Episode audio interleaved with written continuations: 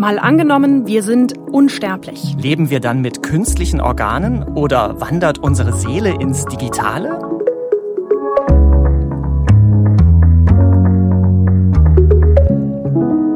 Ich bin Sophie von der Tann. Und ich bin Markus Sambale. Wir arbeiten im Team des ARD Hauptstadtstudios und machen in diesem Podcast jede Woche ein Gedankenexperiment. Schön, dass ihr dabei seid. Und in unserem Szenario heute, da leben wir ewig. Wenn das so wäre, dann könnte sich die Tagesschau in der Zukunft vielleicht so anhören. In Leipzig ist heute der letzte deutsche Friedhof geschlossen worden. Seitdem Menschen unsterblich sind, gibt es keine Begräbnisse mehr. Über Jahrhunderte hatte die Stadt den Leipziger Südfriedhof noch als historische Stätte erhalten. Nun soll auf dem Gelände ein neues Wohnviertel entstehen. Denn die Nachfrage nach Wohnraum ist enorm gestiegen. In den letzten zehn Jahren ist die Bevölkerung in Deutschland um 30 Prozent gewachsen.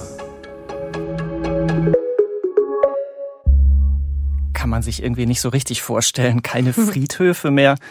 Ja, vor allem muss man ja auch dazu sagen, für viele ist das Thema Tod gerade sehr präsent. Wir hören täglich die Zahlen von Corona-Toten und sicher haben einige von euch da auch persönliche Erfahrungen. Wir beschäftigen uns zwar hier mit dem Szenario, was wäre, wenn wir nicht mehr sterben und stattdessen ewig leben, aber wenn ihr gerade das Gefühl habt, es wäre nicht gut für euch, einen Podcast über dieses Thema zu hören, dann wollten wir das an dieser Stelle einfach einmal sagen.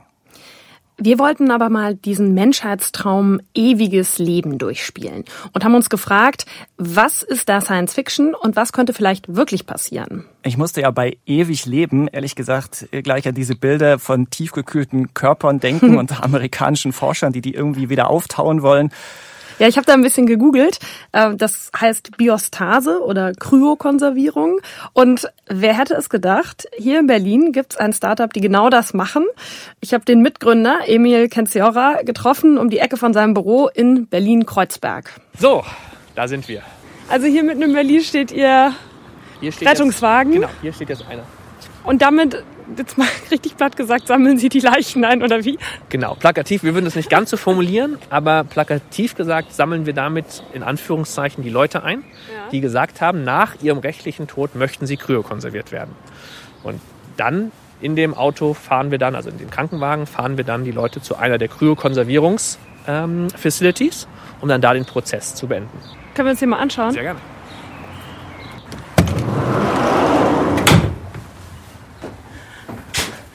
Fahrende Kühlkammer. Sozusagen. Wie eine, also Kryokonservierungsambulanz oder wie auch immer man es nennen möchte. Können Sie mir noch einmal die wichtigsten sozusagen Gegenstände hier drin erklären? Ja, das ist im Endeffekt hier ein Kühl, ja, wie ein Becken im Endeffekt.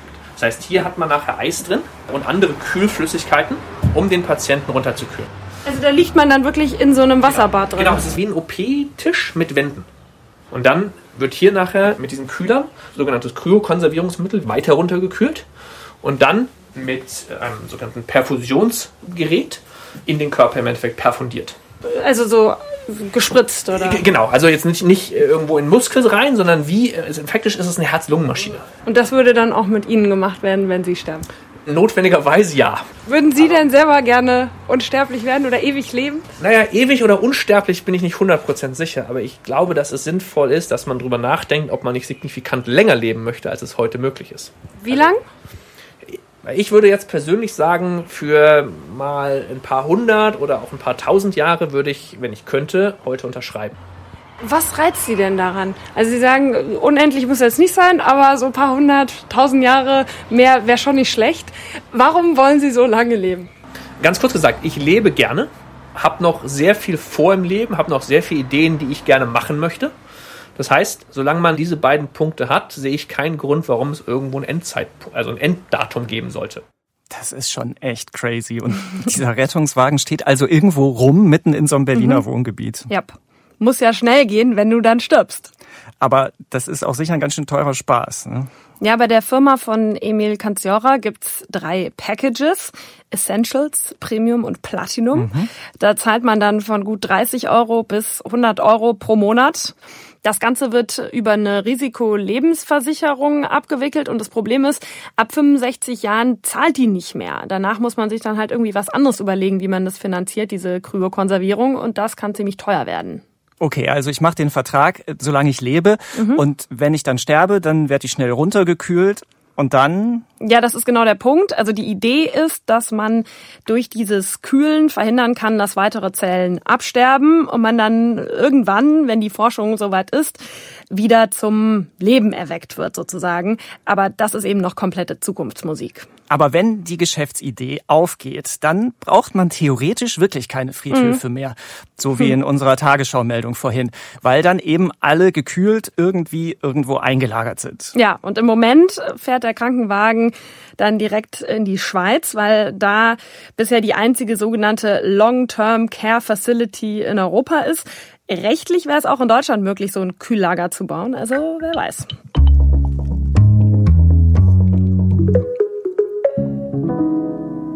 Okay, das Problem bei diesem Kryo-Konservieren ist, keiner weiß, wie man die Leute wieder zum Leben bringen soll. Und man kommt nicht drum rum, man muss erstmal sterben. Es gibt aber tatsächlich Lebewesen, die unsterblich sind. Die Qualle Turritopsis dornii, die ausgerechnet vor Mallorca lebt. Schicker Name. Äh, die sieht aus wie eine typische Qualle, durchsichtig, quallig mit so Tentakeln und die kann im Prinzip aus ihren eigenen Zellen neues Leben wieder schaffen, so ganz vereinfacht gesagt. Ein Traum, ewiges Leben vor Malle, als Qualle vor Malle, den konnte ich jetzt nicht liegen lassen. Es gibt aber auch Wissenschaftler, die forschen an ewigem Leben für Menschen. Das Max-Planck-Institut für Biologie des Alterns in Köln. Da arbeitet Sebastian Grönke. Ich habe mit ihm gesprochen und wenn wir uns in unser Szenario reinversetzen, wir sind schon unsterblich, da habe ich ihn gefragt, wo wird man da wohl rumgeschraubt haben an unserem Körper, um das möglich zu machen? Also ich denke am Gehirn, weil das natürlich äh, wahrscheinlich das komplexeste Organ ist und auch eine relativ geringe Regenerationsmöglichkeit hat. Und da wird man wahrscheinlich am schwierigsten ansetzen können was unsere Blutbahnen angeht, was die Haut angeht. Da gäbe es theoretisch Ansatzpunkte, wo man irgendwie mal das erreicht, dass es nicht weiter altert? Ich halte es für relativ unwahrscheinlich, dass man wirklich die Alterung komplett aufhalten kann. Aber natürlich, zum Beispiel Haut kann man natürlich transplantieren. Und wenn man Haut kann man wahrscheinlich auch irgendwann in vitro, also im Reagenzglas generieren und könnte dann natürlich die alte Haut durch die neue Haut komplett ersetzen, theoretisch. Zum Beispiel das Herz oder sowas könnte man natürlich auch durchaus ersetzen, also die zentrale Pumpe. Man weiß ja auch, dass zum Beispiel Tumore senden auch Signale aus, die dann zur Neubildung von Arterien bilden. Das heißt, man könnte sich schon vorstellen, dass man die auch nachwachsen lässt. Wenn wir dann jetzt doch mal wieder in die Gegenwart springen aus jetziger Sicht, wo ist Ihrer Einschätzung nach die Grenze erreicht für menschliches Leben im Moment? Was wir sehen von den ältesten Leuten, die bekannt sind, die dokumentiert leben, sind so um die 120 Jahre ist normalerweise die maximale Obergrenze. Das betrifft dann aber auch wirklich nur einen sehr kleinen Teil. Die meisten Leute leben ja nicht länger als um die 80 Jahre. Aber 120 ist so das maximale Alter, was man im Moment annimmt. Wenn Sie konkret auf Ihre persönliche Forschung am Max-Planck-Institut gucken, wo war da so in letzter Zeit der größte Aha-Moment, wo Sie gedacht haben, das bringt uns einen Schritt nach vorn, was Gesundheit erhalten, womöglich Leben verlängern angeht?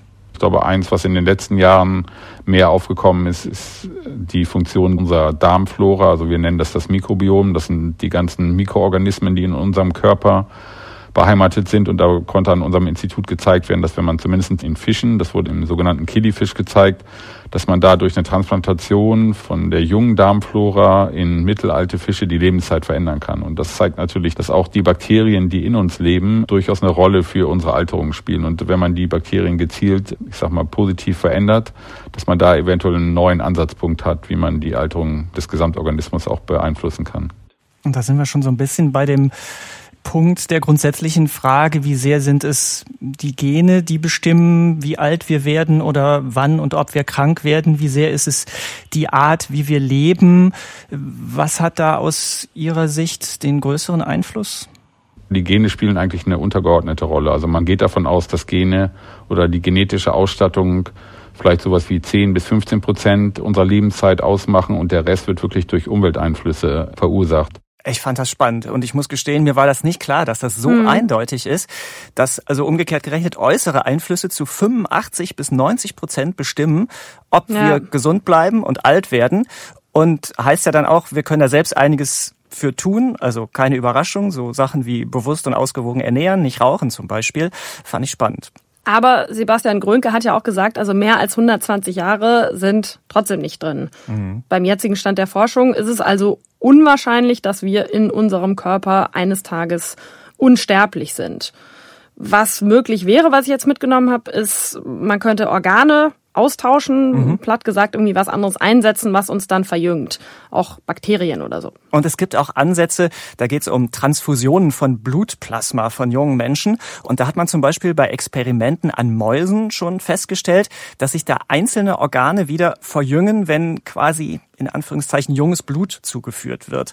Nur so unkompliziert und der eine Schlüssel zum ewigen Leben für Menschen ist das natürlich nicht.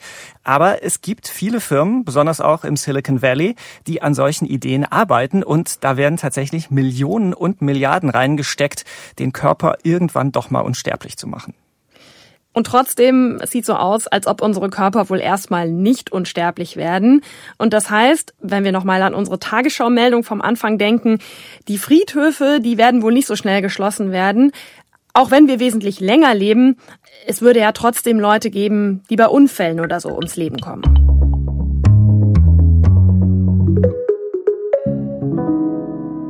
Jetzt haben wir über den Körper geredet, aber es gibt ja noch andere Möglichkeiten, auch jetzt schon uns unsterblich zu machen. Seit einiger Zeit äh, gibt es eine Reihe von Unternehmen weltweit, die sowas wie die digitale Unsterblichkeit anbieten. Das ist Hans Block. Er hat zusammen mit Moritz Riesewig ein Buch geschrieben, Die digitale Seele. Da entsteht dann also eine Art digitaler Doppelgänger von mir. Ja, also im Prinzip nutzen diese Unternehmen alle möglichen Daten, die du schon zu Lebzeiten hinterlässt. Mhm. Fotos auf Facebook zum Beispiel oder Sprachnachrichten über WhatsApp und so weiter. Und aus diesen ganzen Daten erstellen die dann dein digitales Ich und mit Algorithmen und künstlicher Intelligenz analysieren die dein Verhalten zu Lebzeiten, so dass dann in Zukunft ein virtueller Markus auch okay. weiterleben kann. Wie so ein digitaler Mensch dann aussehen kann, da hat mir Hans Block äh, von einem ziemlich krassen Fall erzählt. Im Februar 2020 schauten mehr als 18 Millionen Menschen sich auf YouTube ein neunminütiges Video einer südkoreanischen Mutter an, die zum ersten Mal ihre Tochter wieder sieht, nachdem das Mädchen eigentlich schon drei Jahre zuvor verstorben ist. Und dieses Unternehmen hat einen großen Aufwand betrieben, sowohl den Körper des Mädchens nachzumodulieren, als auch die Stimme, als auch die Kleidung, als auch die Orte, an denen sie sich getroffen haben. Also diese Begegnung findet beispielsweise in dem Park statt, in dem die Mutter mit ihrer Tochter immer spazieren gegangen ist und spielte. What is, what is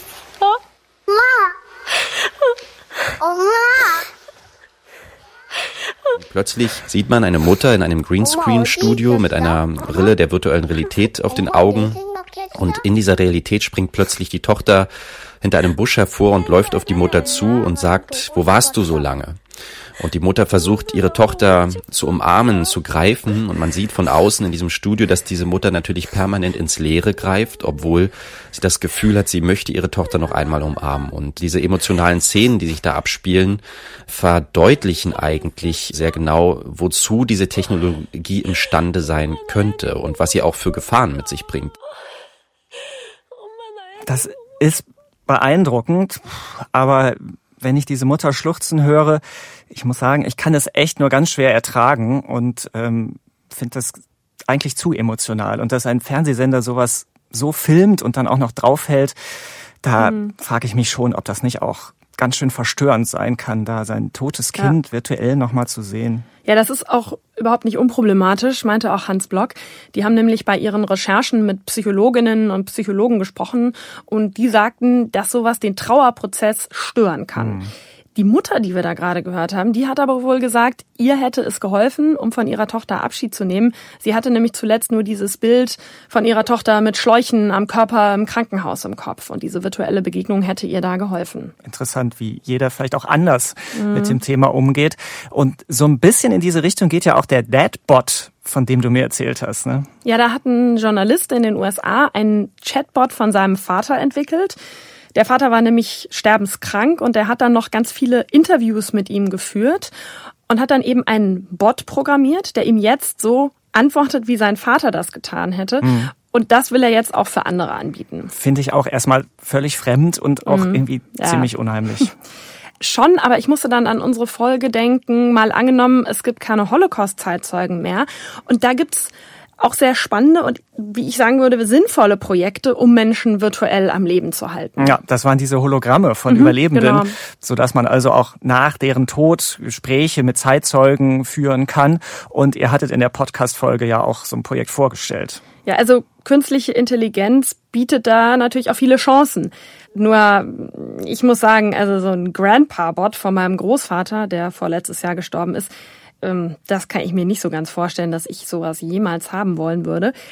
Aber ich bin auch nicht die typische Kundschaft, wenn es um digitale Unsterblichkeit geht. Tatsächlich war es so, dass wir nach einer ganzen Zeit feststellten, dass die Kundinnen dieser Unternehmen, also die Menschen, die wirklich selbst unsterblich werden wollen, vornehmlich Männer sind, vornehmlich alte weiße Männer. Und dann haben wir uns natürlich gefragt, wie kommt es, dass der Traum der Unsterblichkeit allen Anschein nach vor allen Dingen ein Männertraum ist? Also äußert sich hier mal wieder ein maskulines Dominanzgehabe? Ist der Mensch oder der Mann äh, so narzisstisch gekränkt, dass er den eigenen Tod nicht akzeptieren möchte? Es gibt zum Beispiel ein schönes Zitat, schön in Anführungsstrichen, von Peter Thiel, dem Selfmade-Milliardär und damals Trump-Unterstützer aus dem Silicon Valley, der mal sagte, es gibt ein Problem mit dem Tod und man kann es aber umgehen. Man kann den Tod erstens akzeptieren, man kann ihn zweitens leugnen oder man kann ihn bekämpfen.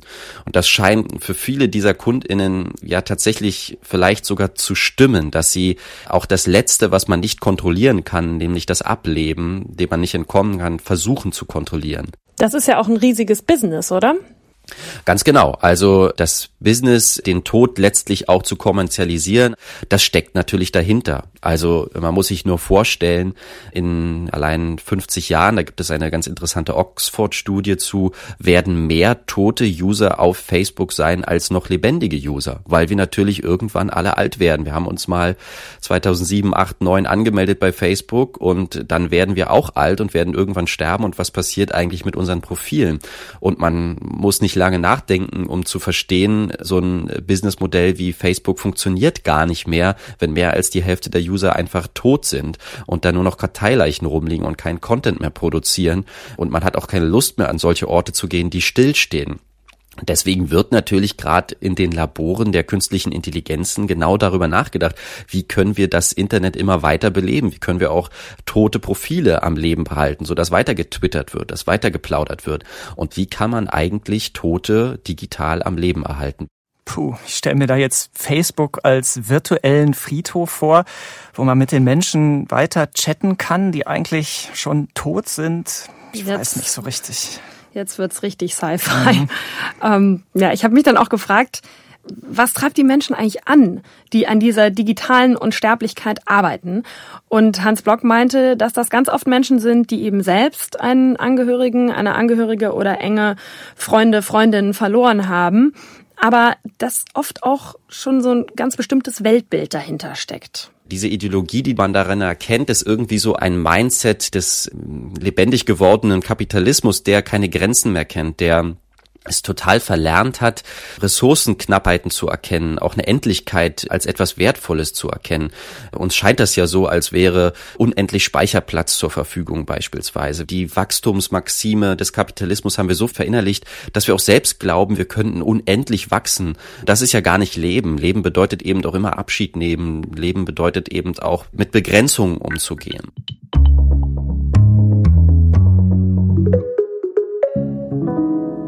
Wenn es um Leben und Tod geht, dann ist klar, landen wir irgendwann auch natürlich bei den ganz großen Fragen von Philosophie und Religion. Also gibt's ein ewiges Leben bei Gott vielleicht oder werden wir wiedergeboren? Und das ist ja auch ein immer wiederkehrendes Thema in Büchern, in Filmen. Dracula, Highlander. Ja, seit Jahrhunderten eigentlich.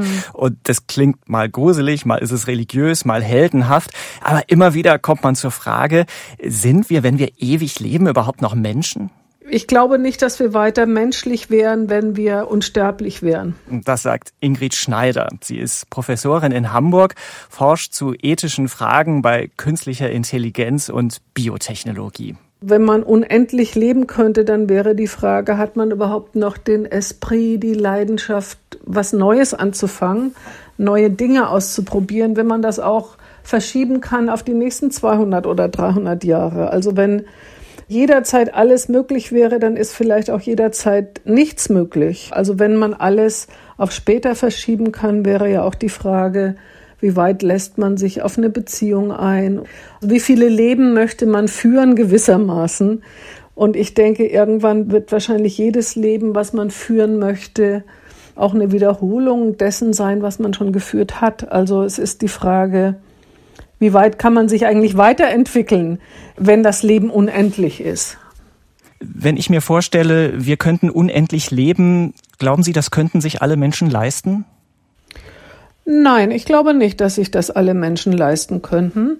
Ich denke, wahrscheinlich können nur die reichen Menschen sich solche Lebensverlängerung, also ob sie unendlich ist oder vielleicht auch nur sehr viel länger, als wir uns das heute vorstellen können, wäre. Und ich denke, dass dann neue soziale Hierarchien auch entstehen oder bestimmte Ungleichheiten, die wir jetzt schon haben, sich noch vertiefen würden. Wenn wir in einer Welt aus lauter Greisen vielleicht leben würden, welche Konsequenzen hätte das für Politik und Gesellschaft? Na, es würde sich sehr viel verlangsamen an Dynamik, denke ich, weil Menschen in Gesellschaften, die sehr viel jünger sind, auch dynamischer sind, weil junge Leute einfach eben Dinge neu erleben, während die Alten sagen, ach, haben wir alles schon ausprobiert. Ne? Und die Frage wäre schon auch, also in so einer Gesellschaft, was ist denn jetzt mit Diktatoren, die sich das vielleicht dann auch leisten können, ihre Amtszeit ins Unendliche zu schieben? Würde das nicht zu ganz viel Erstarrung führen, zu ganz viel wirklich totaler Vertrocknung einer Gesellschaft? Also, dass es im Grunde den Status quo eher noch zementiert, als dass es nun wirklich neue Entwicklungen gäbe. Das klingt irgendwie gar nicht so verlockend. Und wenn wir das noch weiterdenken mit der Unsterblichkeit, dann wird es irgendwie noch düsterer. Denn mhm. dann müssen wir uns auch fragen, wird das irgendwann die Erwartung, die Regel, dass man ewig zu leben hat? Und was ist mit denen, die sich das gar nicht leisten können oder die das überhaupt nicht wollen? Und vor allem werden wir dann immer mehr Menschen auf dem Planeten, den wir ja eh schon extrem ausbeuten? Hm, ein amerikanischer Philosophieprofessor hat mal versucht, das auszurechnen.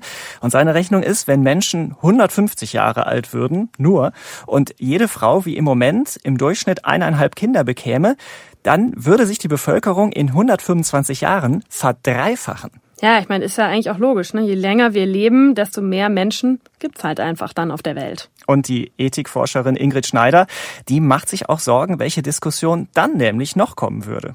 Wahrscheinlich müsste man, wenn nun wirklich alle den Anspruch erheben wollten, unsterblich zu sein oder sehr viel länger zu leben, dann auch eine rigide Geburtenkontrolle durchsetzen. Und vielleicht würde das auch dazu führen, dass man eben eugenische Maßnahmen ergreift, dass nur einige sich fortpflanzen dürfen und anderen das eben verwehrt wird. Also das wäre bestimmt keine besonders freie und demokratische Gesellschaft. Ewig leben. Wir haben viel gehört heute. Lass uns mal zusammenfassen, Sophie. Mal angenommen, wir sind unsterblich. Einerseits könnte das Folgendes bedeuten. Ewig leben. Das heißt, wir sind nicht mehr fremdbestimmt durch den Tod, der uns ein Ende setzt. Stattdessen haben wir die Möglichkeit, viele Ideen und Träume zu realisieren, sozusagen mehrere Leben zu leben. Und das ohne den Zeitdruck und die Angst, dass uns der Tod daran hindern könnte, unsere Ziele zu erreichen.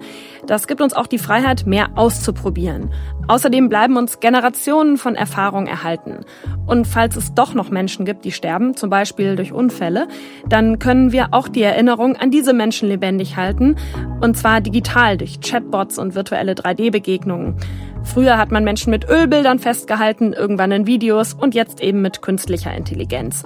Und Friedhöfe sind schon lange nicht mehr die Orte, wo man sich seinen verstorbenen Verwandten und Freundinnen und Freunden besonders nahe fühlt.